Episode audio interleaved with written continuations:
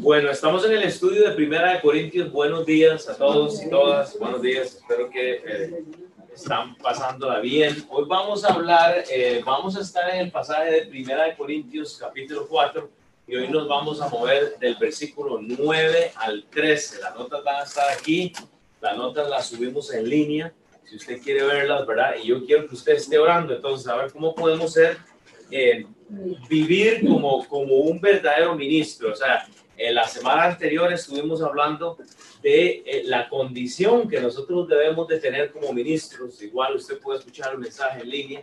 O sea, hay una expectativa, hay una condición, ¿verdad? El punto es ahora qué vamos a hacer, cómo lo vamos a vivir. Entonces, acuérdense, Pablo le está hablando a la iglesia de los Corintios y voy a leer lo, eh, lo, que estudiamos la semana pasada. Dice aquí entonces, si usted me sigue en 1 Corintios capítulo 4, y vamos a leer sobre el contexto del versículo 1 hasta el 8. Dice la palabra de Dios, así pues, tengamos los hombres por servidores de Cristo y administradores de los misterios de Dios. Quiere decir que tenemos que mostrarnos como servidores primero. Usted no tiene el corazón de servidor, usted no puede ser un administrador de los misterios de Dios. Hablamos de esto, de los misterios, hay siete misterios, no vamos a hablar de esto hoy, pero dice, ahora también el versículo 12 requiere que los administradores, que cada uno sea hallado fiel. Hemos hablado de la fidelidad como ministros. Yo en poco, dice Pablo, tengo el ser juzgado por vosotros o por tribunal. Y ni aún yo me juzgo a mí mismo, dice Pablo. Eh, eh, él saca un poco de esa personalidad, ¿verdad? Que él tiene, porque aunque de nada tengo mala conciencia, y dije esto, aunque él dice, aunque yo no me recuerdo nada, ¿verdad? No por eso soy justificado, pero el que me juzga es el Señor. Pablo nos da un poco acá del cómo el ser humano usualmente piensa y hablamos de eso, como que dice, hey, usted no me juzgue, eh, porque Dios es el que, bueno, un momento, como cristianos tenemos que ayudarnos, ¿verdad? Tenemos que estar eh, eh, retándonos unos a otros, no es que estamos juzgando. Yo les hablaba cuando el pastor llama la atención en un tema, pero no estamos regañando, simplemente estamos tratando de crecer juntos. Dice en el versículo 5, así que no juzguéis nada antes de tiempo. Pablo se mueve doctrinalmente a hablar de los juicios, tanto como hay siete misterios, hay siete juicios también. Él dice, así que no juzguéis nada antes de tiempo él está hablando de esta segunda venida, está hablando del, juicio, ¿verdad? O sea, que viene para los cristianos. El, el gran, el, el, trono blanco, ¿verdad? Cuando Dios va a juzgar a los impíos, pero Él también va a juzgarnos a nosotros por nuestro trabajo, por lo que hemos hecho. Entonces dice, el cual aclarará también lo oculto de las tinieblas y manifestará las intenciones de los corazones y entonces cada uno recibirá su alabanza de Dios. Repito, cada quien va a tener que darle cuentas a Dios de lo que estamos haciendo. Entonces, dice en el versículo 6 de 1 Corintios 4, pero es eh, por esto, hermanos, lo he presentado como ejemplo en mí, en Apolos, por amor de vosotros, para que nosotros aprendáis a no pensar más de lo que está escrito, no sea que por causa de uno os envanezcáis unos contra otros. Hermanos, Pablo está hablando de la división. No promovamos la división nunca. O sea, Dios está en contra de eso. Versículo 7, porque ¿quién te distingue? ¿O quién? ¿O qué tienes que no hayas recibido? Y si lo recibiste, ¿por qué te glorías? Sino como lo que hubieras recibido. Ya estáis saciados, ya estáis ricos, sin nosotros reináis y ojalá reinases para que nosotros reinásemos también juntamente con nosotros. Pablo lo que está diciendo acá es, como quien dice, entonces que no me necesita, usted no necesita darle cuentas a, alguien, o sea, no es necesario que nos eh, eh, unamos, ¿verdad? O sea, que quitemos esa división, porque quieres como reinar solo, ¿verdad? Ese es el problema. Veamos esta sección que viene entonces ahora con una mirada diferente. Vea, piensen en lo, en lo que Pablo está tratando de poner. Él está exhortando a la iglesia en esta carta. Repito, el problema es la división. La gente se compara y desgraciadamente eso es algo que sigue ocurriendo en nuestros días, no solo en la iglesia de Corinto, pero en la de ahora. La comparación mata a las personas. Es un espíritu que no conviene. Estamos comparándonos siempre. Es normal, o sea, que, que, que pase esto en la iglesia, pero no debemos permitir que esto entre en la iglesia. Pasa, ¿ok? Y va a suceder, pero no permita que entre y haga unido en su corazón, porque eso no es correcto. Entonces, para entrar en nota nueva, Vayamos a 1 Corintios 4, del 9 al 3. Este es el pasaje que vamos a estudiar hoy. Dice la palabra de Dios, porque según pienso, dice Pablo, Dios nos ha exhibido a nosotros los apóstoles como apostreros. O sea, Él usa a los apóstoles como últimos, o sea, como esa última oportunidad, ¿verdad? Como a sentenciados a muerte, pues hemos llegado a ser espectáculo al mundo lo que Pablo estaba tratando de decir, ustedes son superestrellas, porque el espectáculo no era muy bonito, ¿verdad? El cual ellos tenían, y vamos a hablar de esto ahora. Y dice espectáculo al mundo, a los ángeles y a los hombres. Versículo 10, nosotros somos insensatos por amor de Cristo, más vosotros prudentes en Cristo, nosotros débiles, más vosotros fuertes, vosotros honorables, más nosotros despreciados. Hasta esta hora padecemos hambre, tenemos sed, estamos desnudos, somos abofeteados, no tenemos morada fija, nos fatigamos, trabajamos con nuestras propias manos, nos maldicen y bendecimos, padecemos persecución y la soportamos, nos difaman y rogamos, hemos venido a ser hasta ahora como la escoria del mundo, el desecho de todos. Esa palabra escoria usualmente va eh, relacionado con un material precioso y usted tiene que estudiarlo en, una eh, ah, concordancia pero siempre que esa palabra se usa, escoria, viene relacionado con la limpieza de un metal. O sea, usted puede leer eso, no, no voy a hablar de eso, pero vea, eh, eh, eh, Pablo usa, cuando usted lee esta, esta sección, Pablo está sacando como una carta debajo de la mesa, porque él les dice, hey, Corintios, ustedes están comparando, están con divisiones, bueno, déjenme sacarme el as que tengo debajo de la mesa. Y él pone la, eh, el trato que han recibido los apóstoles. Eh, eh, como que dice, ah, usted quiere pensar que usted es más que su hermano. Ah, usted quiere pensar que, que, que, que, la división que está haciendo acá porque usted tiene esto o el otro es algo. Bueno, déjeme hablarle de alguien que ha sufrido y él pone el trabajo del apostolado. Y eso nos va a servir esta mañana para pensar. No, no, notemos cómo Pablo encamina a esta conversación a una evaluación personal y es por eso que hoy vamos a vivir el vivir de un ministro, o sea, cómo tenemos que vivir. No es tan difícil. Pablo va, a comenzar a hablar como irónicamente. Ah, ¿usted quiere eh, eh, darse flores a usted mismo? Vea lo que estos han sufrido. Deje de jugar de, rey, porque los corintios estaban con la cabeza grande. Unos seguían a Apolos, ustedes se acuerdan, otros seguían a Cefas, otros querían seguir a Pablo, otros decían que eran de, de Cristo había una división tremenda. La fórmula usada acá de escribir este texto, la forma es eh, súper explícita. Es la forma como que yo creo que yo le, le hablaría a mis hijos a veces. Usted tiene que hablarles directamente. Mi amor, o sea, usted está haciendo esto, déjeme decirle por qué. Corintios, ustedes están este, eh, pensando así de ustedes mismos. Déjeme decirles, hay gente que ha sido fatigada, ha trabajado desnudos, abofeteados, eh, ni siquiera tienen casa fija y ustedes quieren pensar más de sí. ¿Usted entiende cómo se está moviendo Pablo? Interesante. Entonces, no, no, no tengamos de hablar, no tengamos temor de hablar así cuando tenemos que enfrentar una situación. Igual como pastor, yo no puedo bajar la barra, y yo lo he dicho siempre, para que la gente brinque. Nosotros tenemos que hablar lo que dice la Biblia. Y va para mí, porque Dios está trabajando en mi vida. Versículo 1, entonces, eh, el, versículo 9 para empezar, aquí, si usted toma notas, ponga en 1 Corintios 4, 9, ponga el propósito ahí a la par. Usted puede escribir eso, el propósito. Bueno, hay, hay, hay tres propósitos en ese versículo. Número uno, examine la forma de ver las cosas. Pablo dice, porque según pienso, 1 Corintios 9, esa primera sección, la parte A, porque según pienso, o sea, puestos los ojos en Cristo los tengo, porque, o sea, estoy pensando en lo que yo estoy viendo. Él, no está viendo lo que, lo que está padeciendo, no está, no, él, dice, bueno, puesto, porque según pienso, es, o sea, él está de una forma enfocada. Ahora, ¿cómo sé yo eso? Bueno, porque hay que seguir leyendo, porque según pienso, inmediatamente pone al Dios. Dios nos ha exhibido. Entonces, no solo examine la forma de ver las cosas, pero vea todo desde la perspectiva de Dios.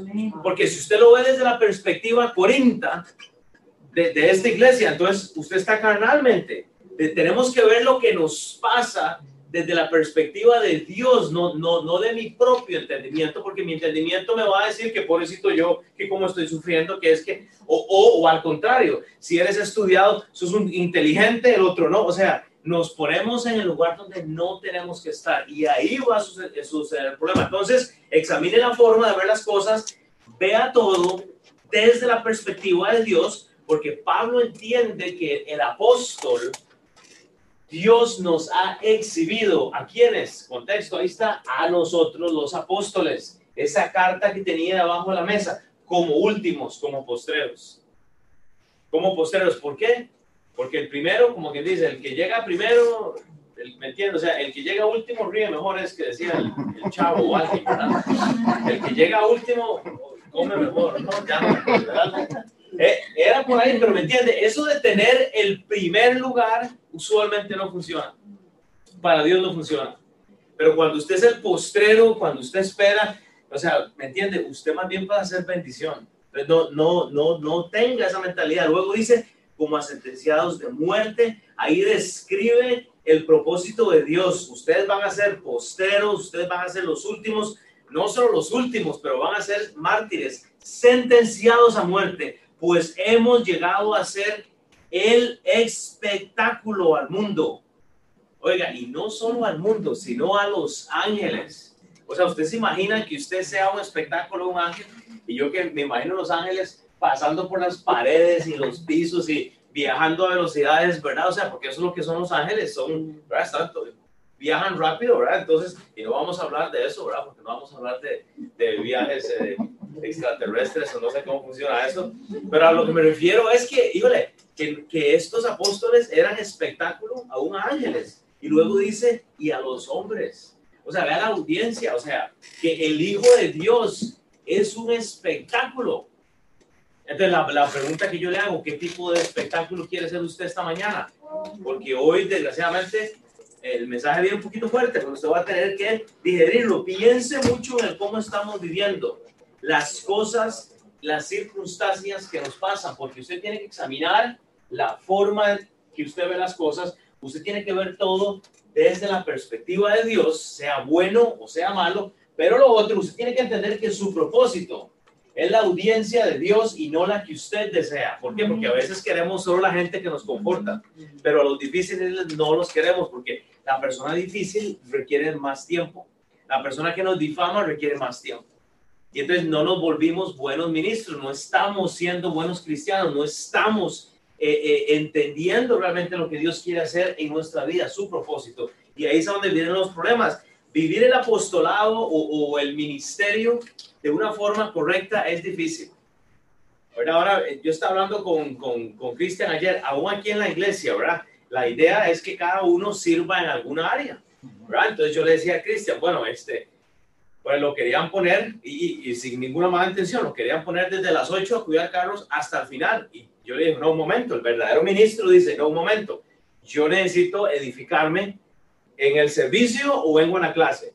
¿Me entienden? No, no que ellos saben cuál es el horario de él, pero uno, aun cuando sirve en la iglesia, uno tiene que pensar, ok, ¿cómo esto me va a edificar? Bueno, voy a sentarme y luego continúo con mi trabajo. Gracias, de hecho, Chris, que está cuidándole los carros a muchos de ustedes esta mañana. Pero eso es bueno. O sea, hasta en el servicio hay que tener propósito. O sea, hay, hay, hay, que tener esa mentalidad. Y yo podría recordarle realmente que el cristiano es el espectáculo. Oiga, el cristiano es el, es el espectáculo que Dios tenía reservado como misterio. La iglesia era un misterio que había estado oculto y ahora ha sido revelado. Déjeme decirle que usted es espectáculo. Dios está viendo cómo usted está desempeñándose como actora, como actriz, no, actriz o actor, o sea, Dios, Dios quiere ver su telenovela, pero usted tiene que poner el show, o sea, usted tiene que hacerlo. Si usted eligió a Cristo, usted es el show, usted es el entretenimiento, pero ¿sabe qué es lo que pasa? Que muchos tomamos el entrenamiento, el, entretenimiento literalmente. Ah, nos pegamos la fiestota, ponemos la fiestota en Facebook y andamos haciendo el ridículo en todas partes, ¿verdad? O sea, eh, o sea, y bueno, hay mucho de esto. ¿Quiere ver un espectáculo? Lea el libro de Hechos. Vea, vea lo que dice Hechos. Aquí en Hechos 19 Solo para que tenga el contexto, no me puedo meter mucho por el asunto del tiempo, pero hay un hombre llamado Demetrio. Este hombre, si usted lee todo el capítulo 19, está haciendo dioses de plata. E, este Demetrio era un platero. Entonces él está eh, haciendo, pues así dice la palabra de Dios, ¿verdad? No, no, no que me lo inventé yo, ¿verdad? O sea, pero, y voy a orar ahora que a veces yo estoy contento que Alex está aquí. Vamos a ver si me da libre el otro domingo. Voy a enseñar a él que ya hace falta escuchar. Pero me entiende, o sea, este señor Demetrio está vendiendo dioses de plata. Yo, yo me imagino como algunas moneditas y tienen un negocio pero redondo, ¿verdad? O sea, están sacándole billete a la gente porque le están dando una falsa esperanza. Pablo está abrumado, ¿ok? Y vea lo que hace Pablo entonces. Pablo entiende lo que él era. Él era un espectáculo para el mundo. Dice entonces en Hechos 19, eh, solo vamos a enfocarnos del 30 al 34. Dice la palabra de Dios, y queriendo Pablo, aquí está hablando el doctor Lucas, ¿verdad? El apóstol, y queriendo Pablo salir del pueblo, los discípulos no le dejaron. O sea, está ahí como una, una batallita. También algunas de las autoridades de Asia, que eran sus amigos, le enviaron recado, rogándole que no se presentase. ¿A dónde? ¿A dónde? Al teatro.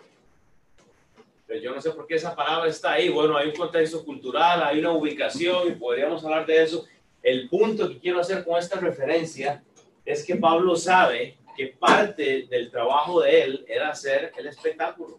Y a veces, ¿a dónde pasaba Pablo si usted ha leído el libro de Hechos completo, su tiempo? Pablo pasaba su tiempo en las sinagogas, en, las iglesias, en los teatros. ¿Y qué hacía él? Anunciar la palabra de Dios. Él sabía que el rol de él era el espectáculo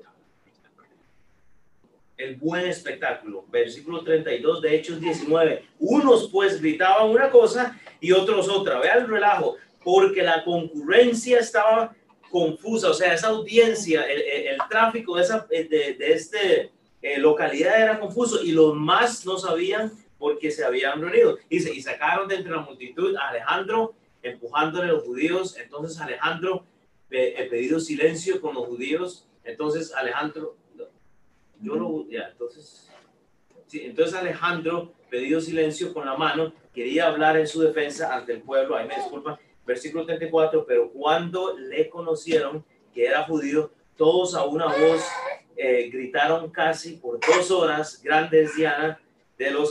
Entonces, la gente está batallando si le creen a Pablo o a este, ¿me, entiendes? O sea, entonces Pablo sabe su, eh, su calidad de ministro él dice, yo he venido a hacer espectáculo. Y entonces, porque eh, el tipo de espectáculo, ahora, ¿qué estaba haciendo Pablo? Pablo estaba tirando el negocio de las moneditas abajo. Este señor Demetrio dice, lea todo el capítulo 19 hoy eh, en la noche. O sea, esa historia es como de novela.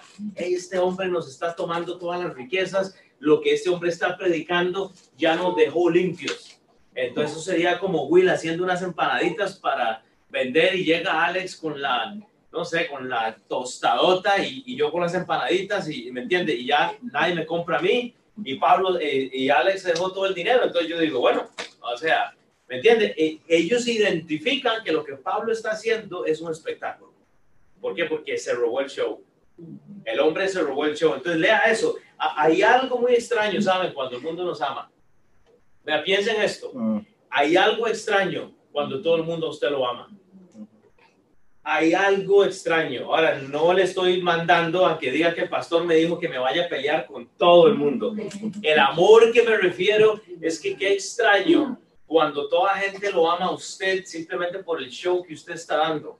Yo, yo hablaba con Chava en el discipulado de esto, ¿verdad? Que cuando una toma una decisión por Cristo, caen algunos, se empiezan a ir.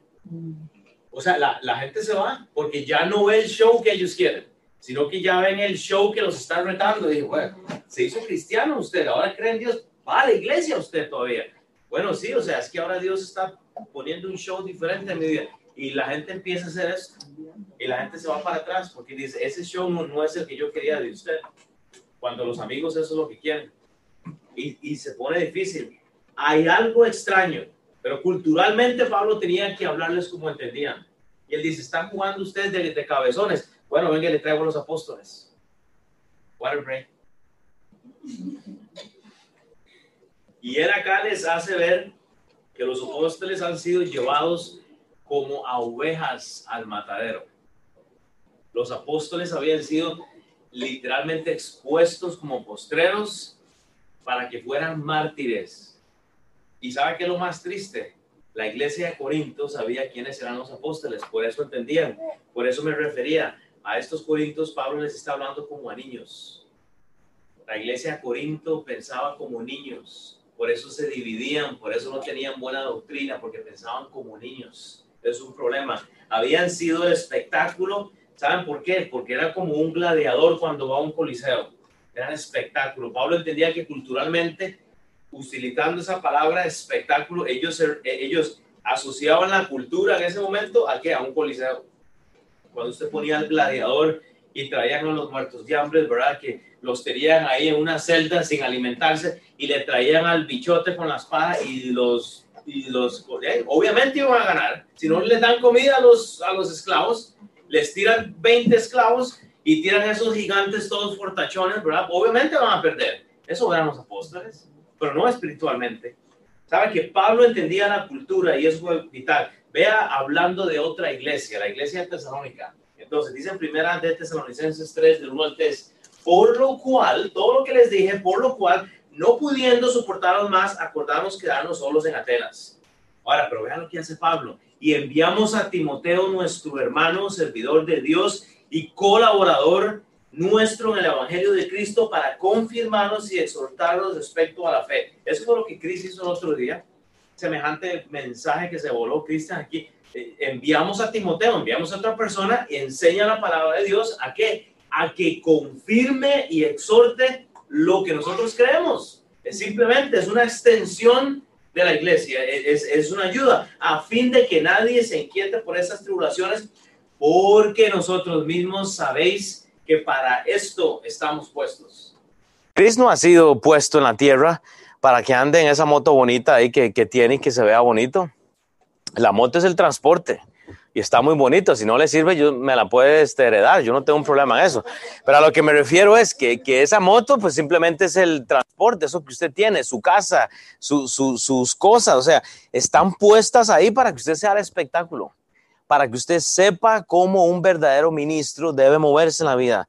Creo que no ha quedado muy claro. Vea, si no le ha quedado claro, déjeme decirle, usted es el espectáculo, usted es la figura principal, no es la persona que está al lado suyo. Ah, es que yo pensé que este mensaje era para mi mamá o para mi esposo, para... no, no, este mensaje es para usted. Porque usted no le va a dar cuentas a Dios por la persona que está a la par o atrás suyo. El, el, el juicio es individual. Ay, es que mi esposo no viene a la iglesia y no quiere. Bueno, bueno, ese es el problema de él. O sea, yo, yo digo, ¿cuál es el? Ore por su esposo para que Dios le cambie el corazón pero, ¿me entiende? Pero ore. Ah, no, pero nos vamos de la iglesia aquí. Nos vamos en chompipados porque él no viene, porque la otra no viene, porque mi hijo, porque el hijo. Bueno, oremos entonces, o sea, oremos, hagamos una cadena de oración por la gente que tiene que estar acá, pero lo menos que hacemos es orar por el presidente. Lo menos que hacemos es orar por el pastor, pero sí, todos los pastores son unos bocones, todos son feos y todos son mal encarados y, y el todos los presidentes son malos. Y, o sea, usted va, va a salvar al mundo, ¿verdad? no oramos. Y a mí me da risa todo esto del, del, Facebook porque la, la, gente siempre tiene su opinión. Y yo digo, yo me pregunto si la gente está orando por el presidente. Porque Dios condena, el condenar al presidente. Entonces, usted va a, vaya a Romanos capítulo 13.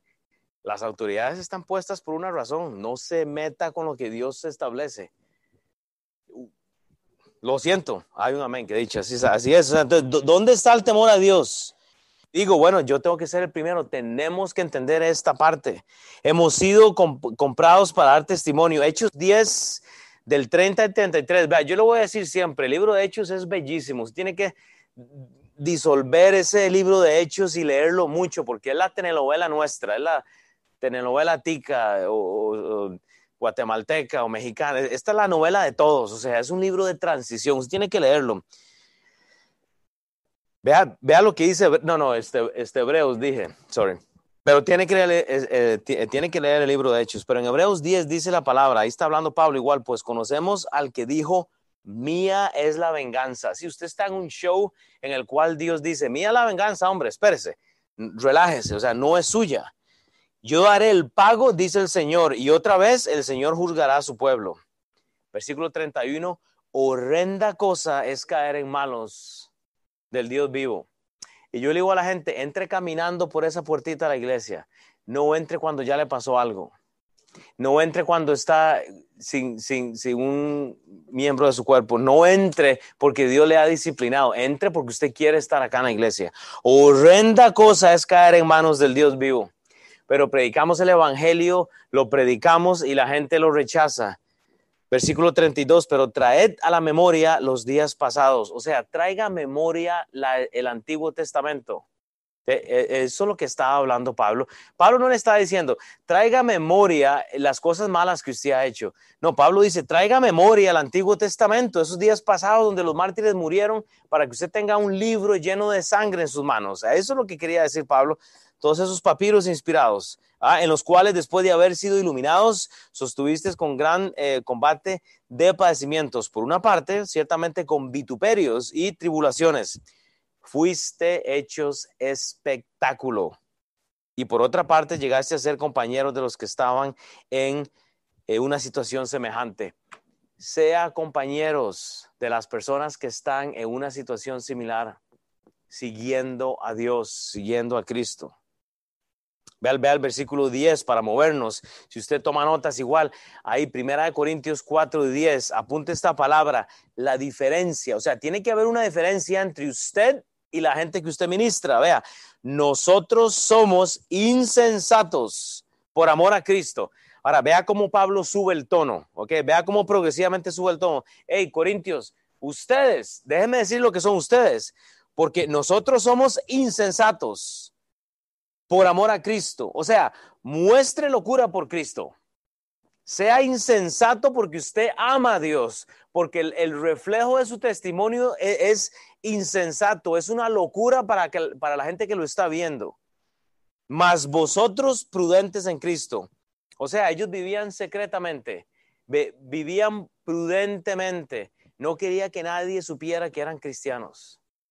Pablo dice, nosotros somos insensatos por amor a Cristo, mas vosotros sos prudentes. Hermanos, muestre locura por Cristo. Nosotros débiles, mas vosotros fuertes. Nosotros estamos humillados al Dios vivo, pero ustedes están con un orgullo, tienen la cabeza tan inflada, creen que conocen tanto y no saben nada. Ustedes quieren vivir como reyes, les decía a los corintios. Hermanos, humíllese al Dios vivo. Vosotros honorables, mas nosotros despreciados.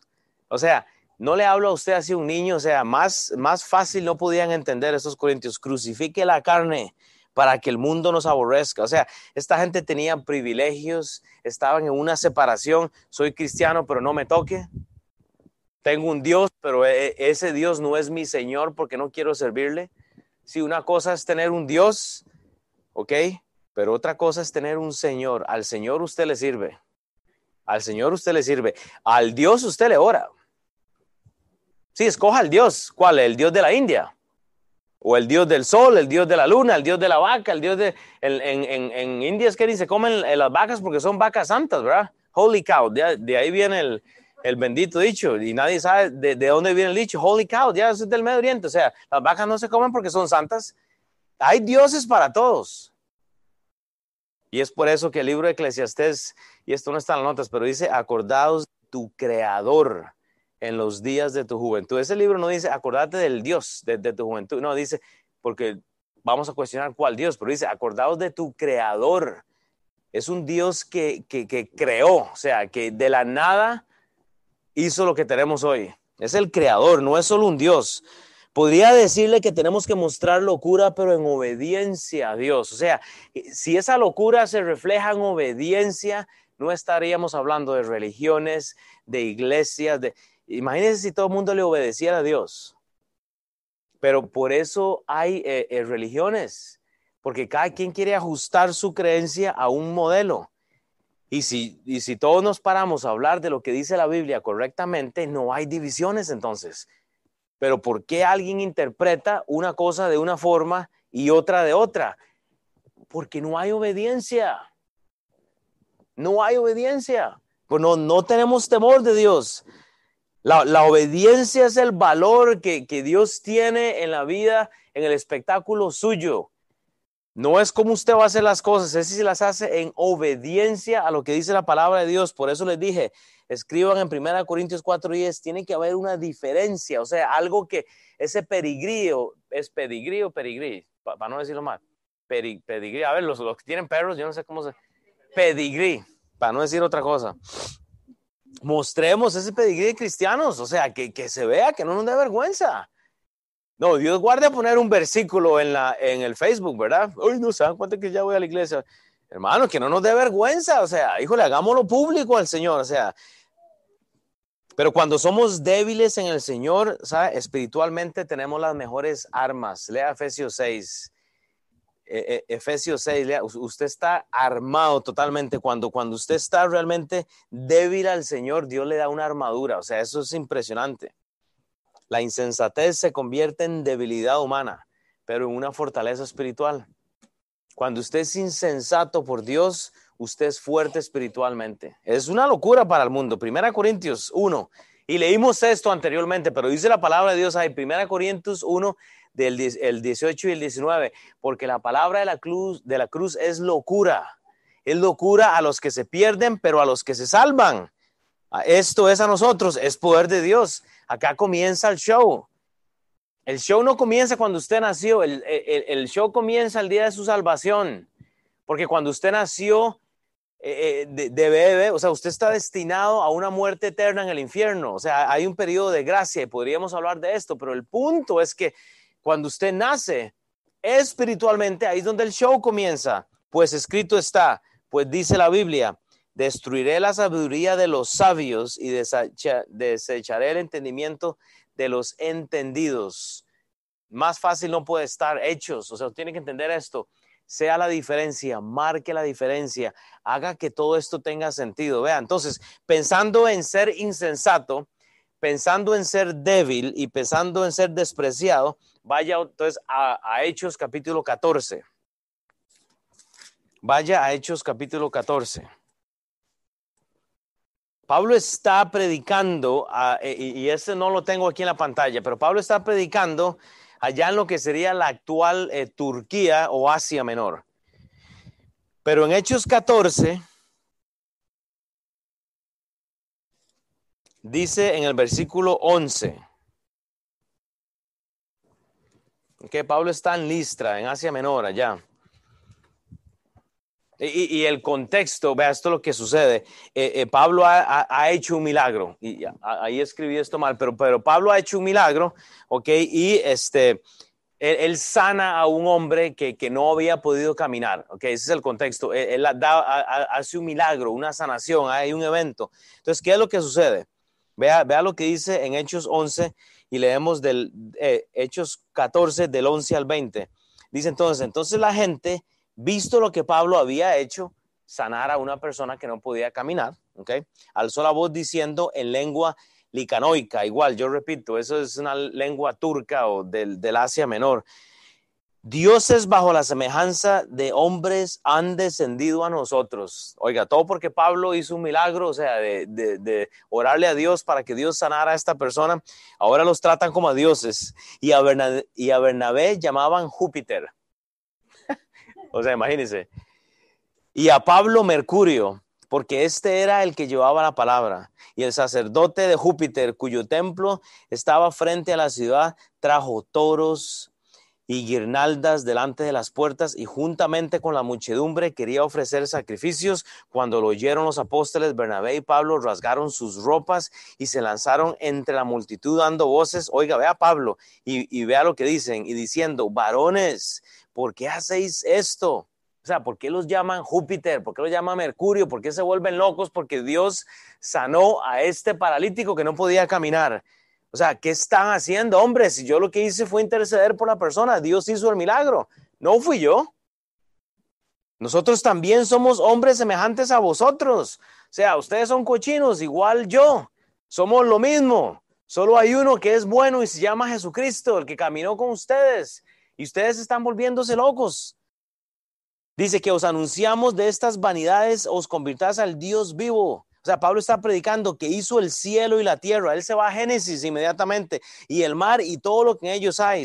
En las, en las edades pasadas, hablando del Antiguo Testamento, Él ha dejado pasar a todas las gentes andar en sus propios caminos, hablando de Israel. Y si bien nos dejó a sí mismo sin testimonio, haciendo bien, dándonos lluvias del cielo, ya se metió con Elías y, y todas esas cosas. imagínense, este dice, y en tiempos fructíferos llenando eh, de sustento y alegría a nuestros corazones y diciendo estas cosas difícilmente lograron impedir que la, que la multitud les ofreciera sacrificio. Entonces vinieron unos judíos de Antioquía y de Iconio que persuadieron a la multitud y habiendo apedreado a Pablo, a Corintios, quieren pensar que ustedes son algo.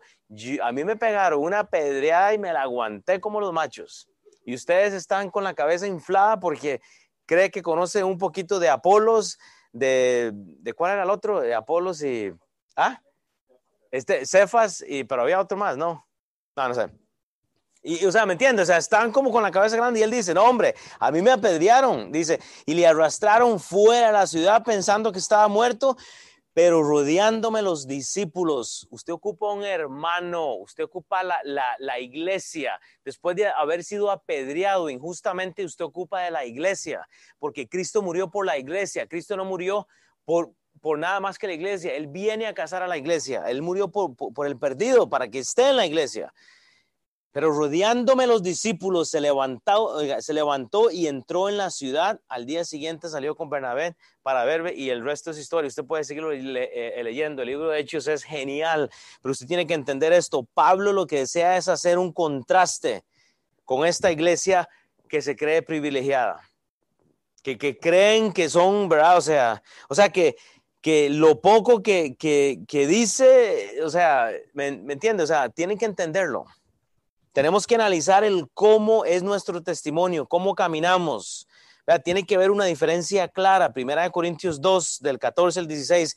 Pero el hombre natural, eh, este no lo busque, pero dice, pero el hombre natural no percibe las cosas que son del Espíritu de Dios, porque para él son locura. Entienda, el hombre natural es el que no ha recibido a Cristo.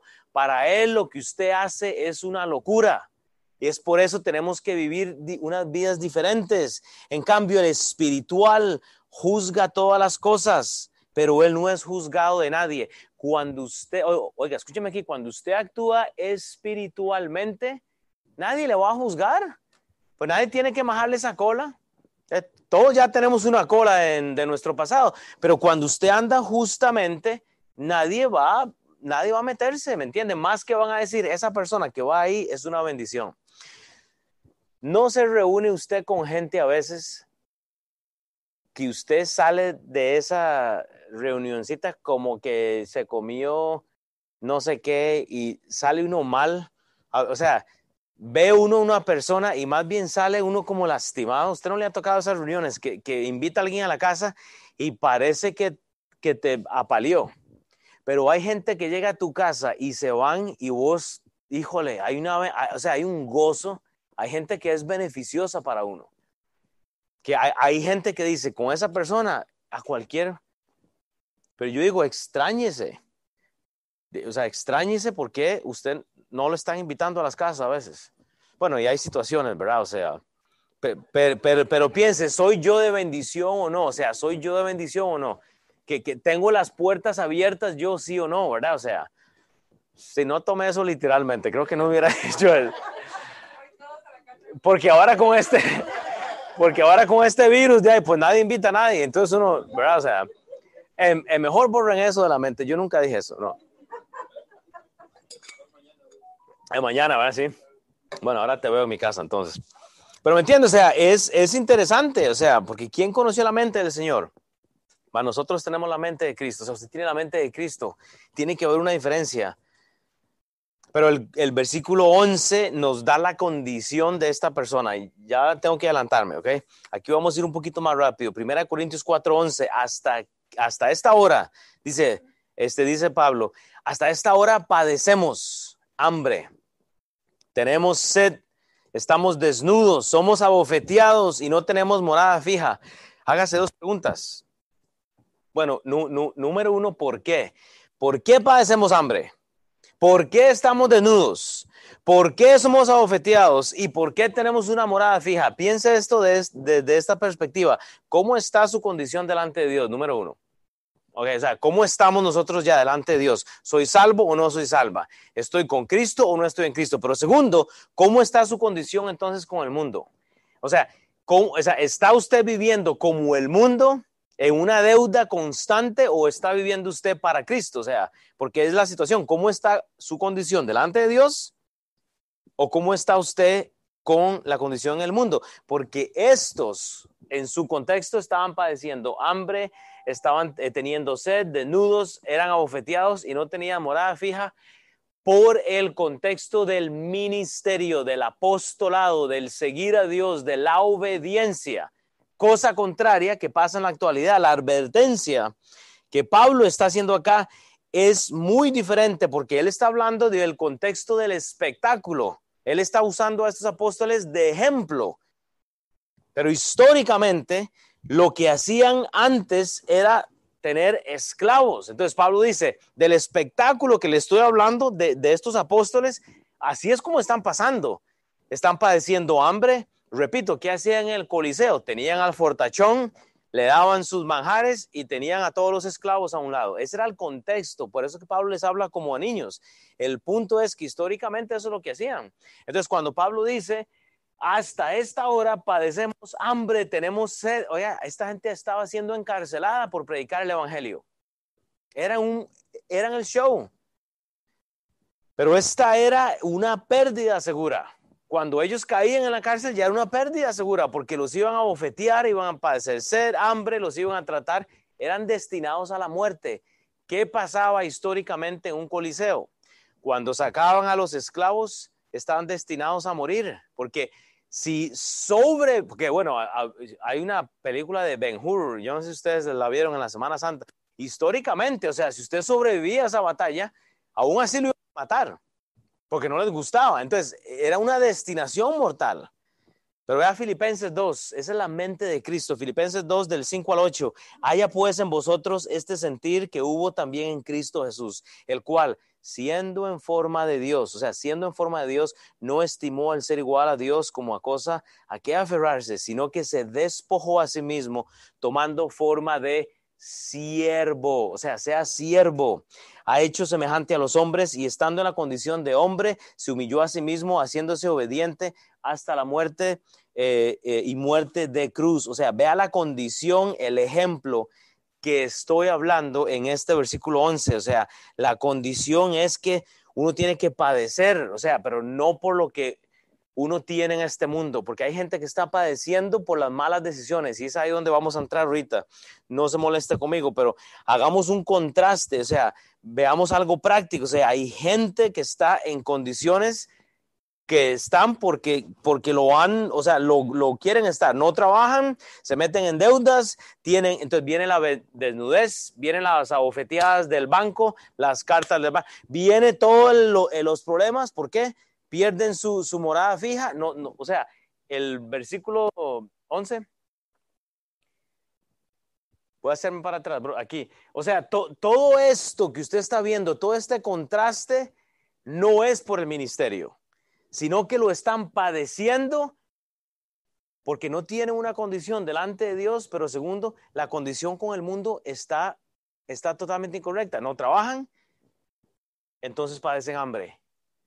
Eh, menos pagarle al banco, ¿verdad? Tenemos sed y no se puede ni comprar una coquita con unas papas porque todo lo deben, hasta se llega al banco y se los quita. Se meten en la noche, a la, a la medianoche, y cuando el banco oye la bolsa de, de las picaritas o, las, o las, los piquitos o las papitas, el banco entra y le manda ya que le quite las, porque así nos pasa, o sea, de, nudos, pues no se pueden comprar nada, son ofeteados por las cartas de los bancos y todo, y no tienen morada fija, porque entonces estamos en problemas. Vea Deuteronomio, un principio bíblico, y esto es una parte práctica, usted tiene que recibirlo eh, no, no tome como que estoy en contra, pero vea lo que pasa con, con, el asunto financiero. Deuteronomio 28, 44 35, porque hay padecimientos que son por las malas decisiones nuestras, dice la palabra de Dios, Deuteronomio 28, 44 y 45. Él te prestará a ti, y usted puede leer el contexto, pero dice, y tú le prestarás a él. Él será por cabeza, tú serás por cola. sea, pida plata, bueno, sea la cola entonces, y vendrá sobre ti todas estas maldiciones. Y no solo eso, que esas maldiciones persiguen a los hijos de los hijos de los hijos de los hijos. Y dice, y serás por cola, dice, y vendrá sobre ti todas estas maldiciones y te perseguirán y te alcanzarán hasta que perezcas, por cuanto no habrás atendido la voz de Jehová tu Dios para guardar sus mandamientos y sus estatutos que él te mandó. Pero andamos siguiendo los dioses de este mundo, no, no tenemos la mente de Cristo, estamos siguiendo lo que queremos. Vemos el, el carro, vemos la ropa y, no podemos tenerlo, por lo queremos tener y lo logramos y nos metemos en el problema. Proverbios 22, 26 al 27. No seáis de aquellos que se comprometen. No está hablando de la iglesia, ¿ok? No seas de aquellos que se comprometen. En la iglesia hay que comprometerse, ni de los que salen por fiadores de deudas. Si no tuvieres para pagar, ¿por qué han de quitar tu cama debajo de ti? Entonces uno tiene que entender la condición de uno. Si yo soy siervo, entre más deuda tengo, menos puedo moverme como hijo de Dios. Proverbios 26, 6. El rico se enseñorea de los pobres. Esos son los bancos. El rico se enseñorea de los pobres y el que toma prestado es siervo del que presta. ¿Usted quiere servirle al banco? ¿Usted quiere servirle a la persona que está a la par atrás? Tome buenas decisiones. Eh, y es una parte práctica. Entonces, ¿por qué es abofeteado? ¿Por qué no tiene morada fija? ¿Por qué no tiene lo que... Ahí viene el problema. Primera Corintios 4:12 para movernos. Vea el trato hacia ellos. Y ya terminamos. Nos fatigamos. Nos fatigamos trabajando con nuestras propias manos y dice Pablo, nos maldicen y bendecimos, padecemos persecuciones y las soportamos. Ahora se mete otro síndrome. Y este es el síndrome del trabajo. Vea, ¿en dónde está su trabajo? Piensa en su agenda semanal. ¿Cómo está manejando usted su agenda? Todos. Y número dos, ¿por qué es que estamos padeciendo como hijos de Dios? Vea lo que sucede. Déjeme decir una cosa. Hay muchos que somos esclavos del trabajo. Pablo dice, nos fatigamos trabajando con nuestras propias manos. Hágale un circo, a un círculo a esa palabra y vaya a estudie hoy la palabra fatiga. La palabra fatiga es un estado en el cual usted todavía puede funcionar. ¿Me explico? O sea, y yo estoy yendo un paso más porque yo sé que el texto literalmente no, no, habla de esto, pero quiero hacer algo práctico. La Biblia dice, nos fatigamos trabajando con nuestras propias manos. Contexto, estamos hablando del ministerio de los apóstoles, ¿ok? Pero vea, yo le voy a decir una cosa, el exceso de todo es malo. Pablo habla de una fatiga por el trabajo, pero no dice nada del exceso que no le permite ministrar. Hay gente en nuestra iglesia que no puede ministrar porque no está fatigado. Está sobre, literalmente, no, no, sé cómo podía inventar una palabra, pero está sobre trabajado. Si eso es una palabra. O sea, está rendido que cuando llegan a la casa están así, o sea, y no hay ministerio, porque ya cuando tienen que discipular, el martes en la oración, Dios guarde, Dios guarde llegar un martes a orar en la iglesia. Dios guarde, ¿me entiende? Y, y, cancelamos todos. Pablo habla de la, no hay, no hay que, o sea, no hay que meterle mucho. Nos fatigamos trabajando con nuestras propias manos, nos maldicen y bendecimos. O sea, si hay fatiga, aún así usted puede bendecir. Pero cuando hay exceso, usted maldice. ¿Me explico? ¿Cómo va a reaccionar usted bien a mí o a la persona que está a la par suya si usted no está fatigado? Usted está exhausto. O sea, usted ya, oh, que no me hablen, corto el teléfono, me, llaman, pum, me hacen. Entonces, no hay tiempo para mí. Bendecimos, dice, padecemos persecución y la soportamos. ¿Por qué la gente no soporta la persecución? Porque están exhaustos, porque no, no han dejado tiempo para que Dios trabaje en un devocional, porque el estar exhausto no permite que usted se levante a leer la Biblia en la mañana o en la tarde o en la noche. Usted está exhausto. Recuerde que hemos estado hablando de la condición como ministros. Y usted no es esclavo del mundo, usted es, usted es esclavo del Señor, usted tiene la mente de Cristo. O sea, ¿quiere ministrar o no? ¿O quiere entonces que otro haga el trabajo? La fatiga nos, no, nos, no nos permite que nosotros seamos bendición a personas. La fatiga no permite que usted reaccione correctamente. Por esta causa, los discípulos de Cristo podían responder correctamente. porque ellos estaban fatigados, nada más. Ellos habían trabajado. ¿Para quién? Para Cristo. Estaban sirviéndole al Señor Jesucristo siempre, estaban con Él. Y usted tiene que aprender de esto, no me odie, pero usted tiene que aprender de esto.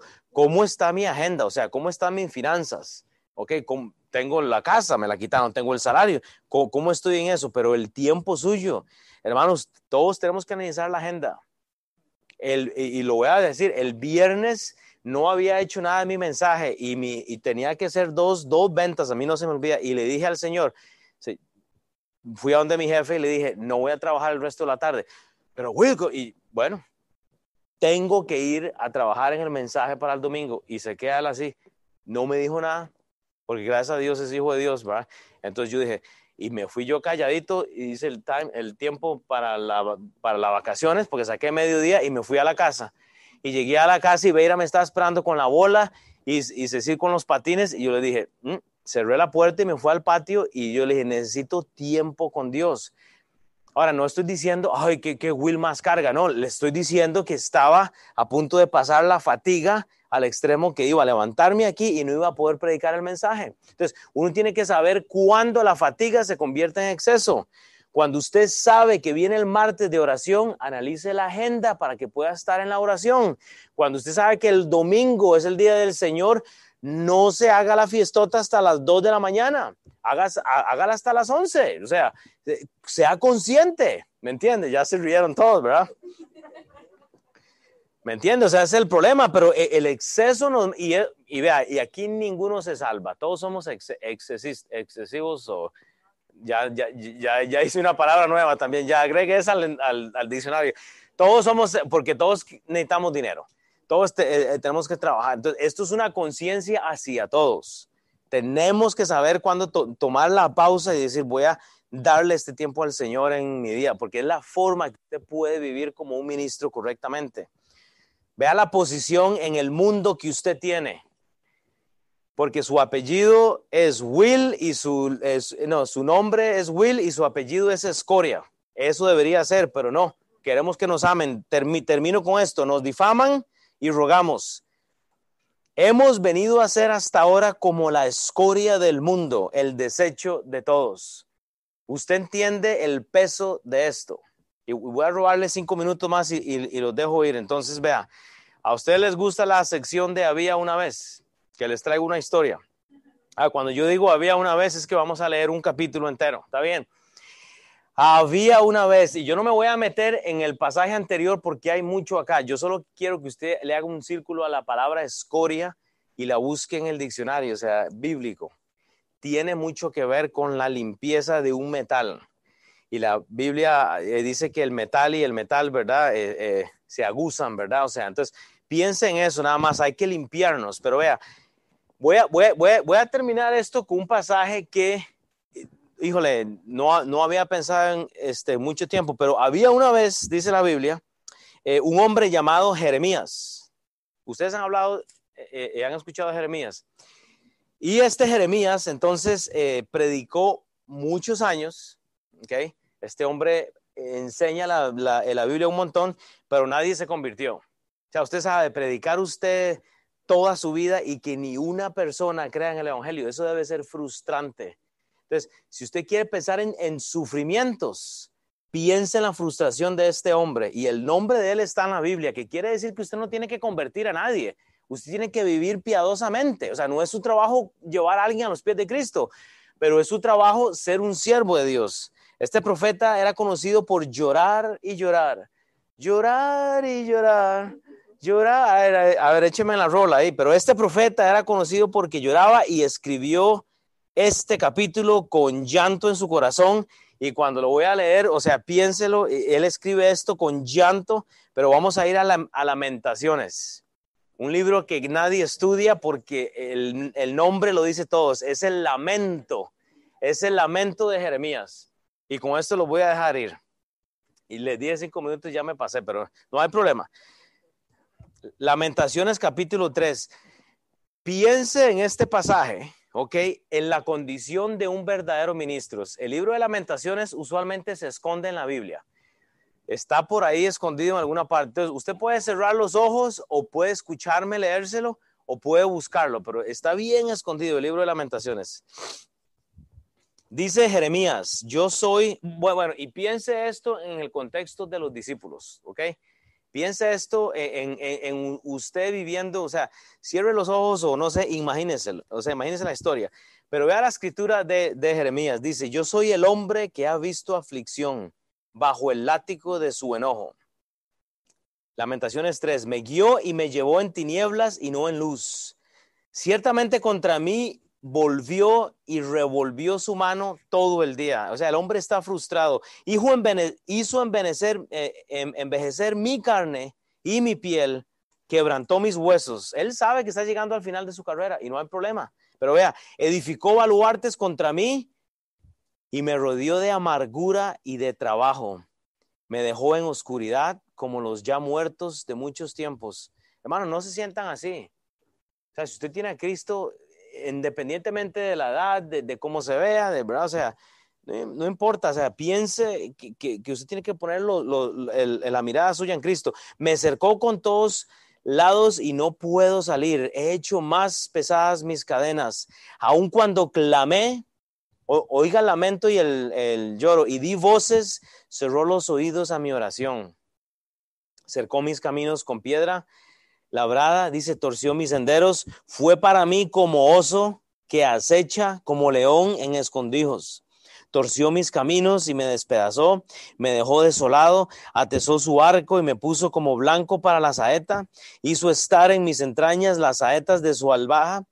Fui escarnio a todo el pueblo, burla de todos ellos todos los días. Me llenó de amarguras, me embriagó de ajenjos. Mis dientes quebró con, como con cascajo, me cubrió de ceniza. Así que no se extrañe porque se le caen los dientes, porque ahí vamos todos. Mi alma se alejó de la paz y me olvidé del bien. Y dije, perecieron mis fuerzas y mi esperanza en Jehová. O sea, el hombre está frustrado.